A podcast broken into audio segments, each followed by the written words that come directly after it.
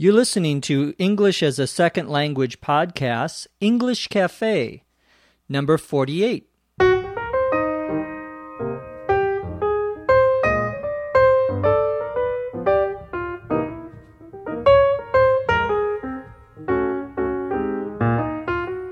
This is English as a Second Language podcast, English Cafe, episode 48.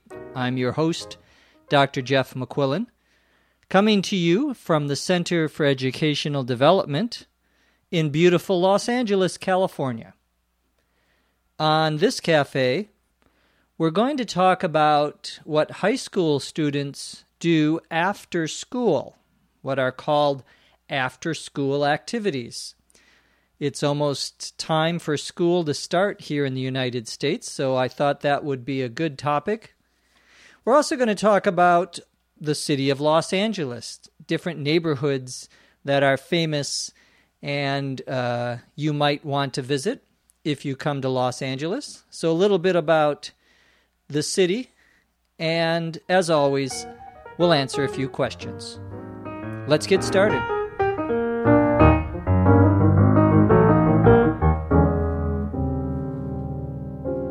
Remember to visit our website at eslpod.com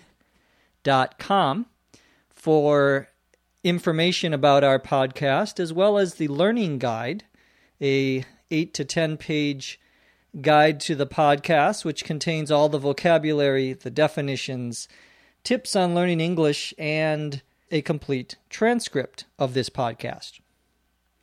Our first topic today is after school activities. These are things that students do at the end of the school day. Schools in the United States, like in many countries, begin their year in the fall. Traditionally, the first week of September is one of the first weeks of school, maybe the second week of school. Some schools start at the end of August. It's different in every state and even in every city there might be a different day that this public school begins. The uh, school year in the United States goes from September until June. Here in California, there are usually about 180 days that uh, students go to school.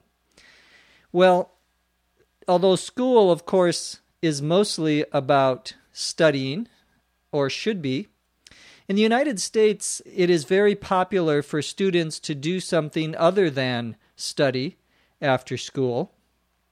In fact, I think the average student in an American high school is probably much more involved in activities than in other countries. This can cause problems when the uh, students don't study enough, but after school activities are an important part of American school culture, and it's something that many people like to participate in. There are lots of different activities that students can do after school. One of the more obvious choices is to play on a sports team. The most common sports in the United States are what we would call football, most of the world would call it American football, basketball, and baseball. Football is in the fall, September, October, November. Basketball is in the winter, November, December, January, February. And baseball is in the spring, March, April, May, June. Those are the three most popular sports in American schools. Those are also three the three most popular sports in American colleges and universities. And that's important to to think about because if you are a good athlete, a boy or a girl who is good at at sports, uh, you are going to, in many cases, go for the sport where you have the most opportunities. If you're very, very good, you might get a scholarship to a university or a college that will pay your tuition and pay your bills, your expenses. So, although there are other sports that are popular, for example, soccer, which is the most popular sport in the world, is popular in the United States, but it's more popular among younger children than among older children and high school students, partly because in the universities and in the professional world, you have a lot more opportunities if you play basketball, baseball, or football. Now, there are some very good soccer teams. Well, not the United States soccer team, but there are uh, good soccer players in high school and college here in the United States. But it's not where many of our best athletes go. An athlete, A T H L E T E, is someone who plays sports. Students involved in athletics or sports are usually asked to practice with their team every day or every other day, almost every day. It depends on the sport. The uh, coaches for the teams, a coach, C O A C H, is the leader of the team. Usually it's a teacher at the school who wants to make some extra money and so the school will pay him or her extra money, maybe uh, $2,000, $3,000 to be the coach. And many big sports teams in high school have more than one coach. The students will practice and then they have games and tournaments as competitions. A tournament T O U R N A M E N T, is a competition between different sports teams. Sports is not the only thing that American students do after school. Many of them also do other things. For example, American high schools publish a book every year with the picture of all of the, the pictures rather of all the different students and there's also pictures of other activities that students do after school activities. And this book is called a yearbook. Y e a r b o o k. One word. This is a book that is written and done by the students. Everyone who wants a copy can buy a copy at the end of the year. The tradition in American high schools is that when you get your yearbook, you ask your friends to write a note and their name in your yearbook, to sign your yearbook, to write a note and put your name there. So the yearbook is a very popular activity for some students who like to write or who like photography. There's also in most American high schools a newspaper. Sometimes it's once a month, sometimes it's once a week or more. The newspaper, again, is another after school activity. There's also music groups, orchestra, O R C H E S T R A, is when you have a large group of musicians who play classical or other types of music. There's also something separate which is called the band or the marching band. The marching, M A R C H I N G, band, B A N D, is a, a group of players that participate by providing music at the sporting events, the football game or the basketball game. So there are no violins or no uh, cellos in the marching band. That's also a very popular activity for those who can play a musical instrument. If you like to sing, most American high schools have a choir, C H O I R. A choir is a group of people who sing. There are also clubs in American high schools for specific languages. So if you are studying Spanish, you want to be a, a Spanish speaker, you can join the Spanish club or the French club or the German club or the Japanese or Chinese or whatever language. Spanish is the most popular language in American high schools. French is probably second. Third is probably German. Much more popular now, however, in some schools are some of the Asian languages, Chinese and Japanese, especially. The uh, students can also be part of the drama club. And these are students that put on performances, put on a play, usually one or two plays during the year. Finally, there is the debate and speech team. Debate, D E B A T E, is when you have two people who are arguing or have a disagreement about something. And it's a competition where each side takes a position. That is, each side has an opinion, a different opinion about uh, a topic.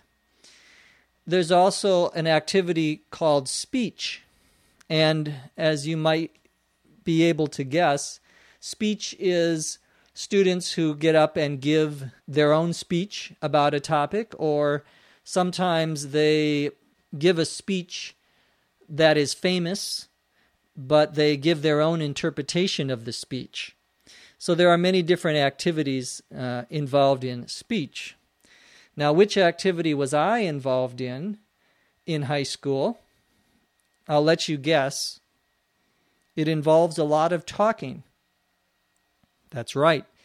Speech. That's the activity for me. I was not a, uh, a football player unfortunately.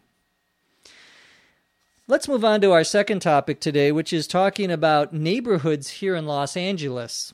I get many emails from people who ask me to talk about Los Angeles, this uh, beautiful city that I live in.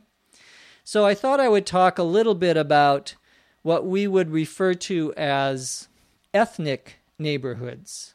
Ethnic, E T H N I C, uh, refers to people from different countries who uh, still associate with their country or identify themselves with that country. Sometimes they speak the language of that country, sometimes they don't. In the uh, large American cities, such as Los Angeles and New York, there are different areas of the city where people from one country often live together these are usually given special names. The two ways that we normally name these neighborhoods or these areas is by attaching the word town to the end of the country. For example, we have Chinatown, C H I N A T O W N, all one word. And this is an area where there are people who are originally from China, now living here in Los Angeles. And there's a Chinatown in Los Angeles, in San Francisco, in uh, Toronto, in Canada, in New York, in Chicago. Most big cities have a Chinatown. We also have in some cities like Los Angeles a Koreatown and that is where we have a large population of uh, people originally from Korea. So, putting the word town at the end of a word uh, of a country is one way that we give a name to these areas. The other way is that we use the word little and we use the name of the country or a city in that country. So here in Los Angeles, we have an area called Little Tokyo. T O K Y O. Tokyo is the capital of Japan. Some people call it Japantown, but uh, it's more commonly called Little Tokyo. And that's an area near downtown Los Angeles where there are uh, Japanese immigrants and restaurants and uh, uh other businesses. We also have uh, other areas here in Los Angeles. We have uh, Little Armenia, and these are uh, people who come originally from Armenia. We have Little Ethiopia, Again, it's a area, couple of blocks where you find businesses from people uh, originally that came from uh, Ethiopia. We also have several neighborhoods in Los Angeles that are Spanish speaking, where we have uh, uh, immigrants who now live in Los Angeles from different Spanish speaking countries. There isn't really one area in Los Angeles that we would call you know, Little Mexico or Mexico Town. There isn't anywhere like that. The area where there were a lot of Mexican Americans originally here in Los Angeles, at least in the last 50, 60 years, is East Los Angeles. So if someone says they are going to East LA, that's a area where there are a lot of immigrants originally from Mexico and other Spanish speaking countries. Well, those are some of the most popular ethnic neighborhoods in Los Angeles. There are other neighborhoods too that aren't necessarily connected to one country. And uh, maybe we'll spend some time on another podcast talking about other parts, famous parts of Los Angeles. Almost every country that has immigrants here in Los Angeles has an area in the city where you can buy food and go to restaurants from that country. Now let's answer a few questions.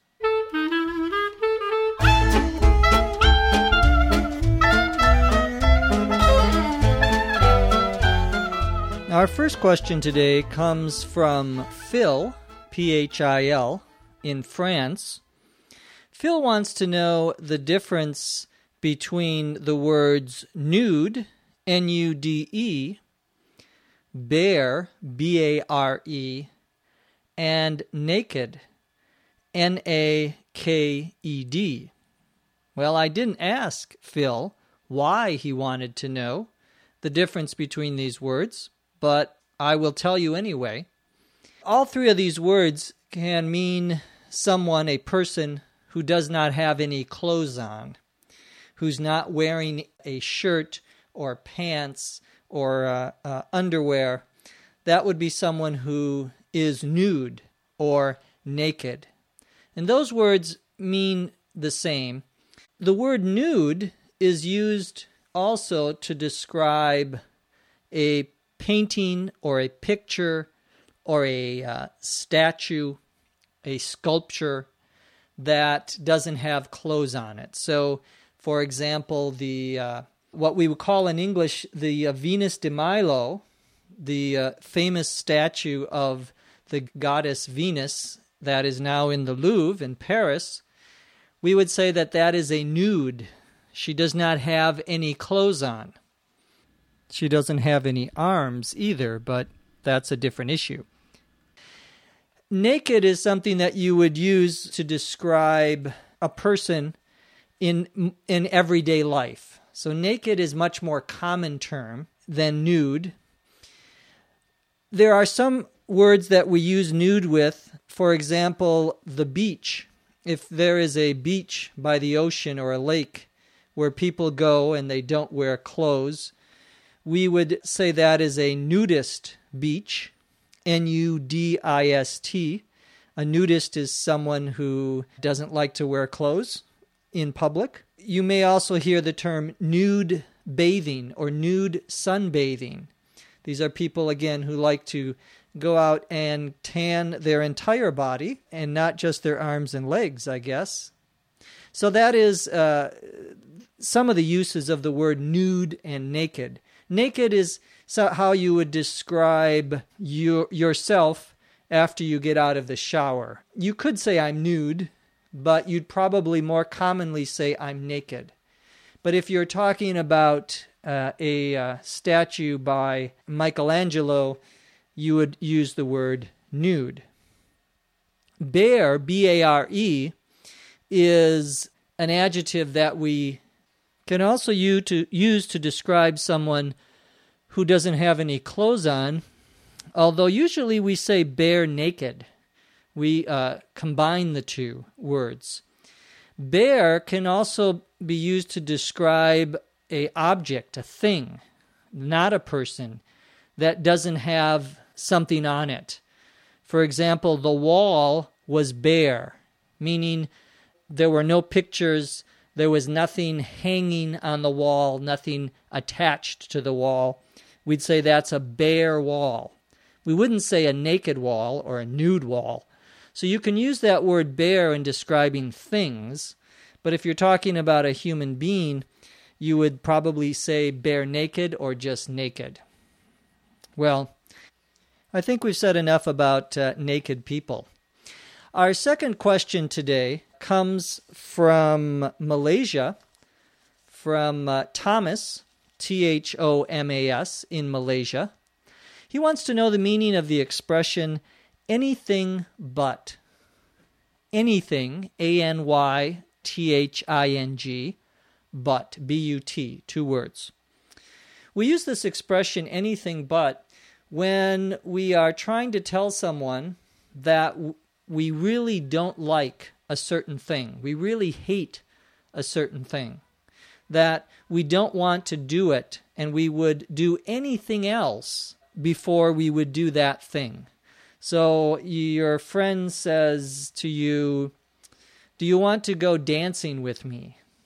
And you say, Oh, no, anything but dancing. That means I will do anything with you, but I do not want to go dancing. That would be the worst thing for me to do.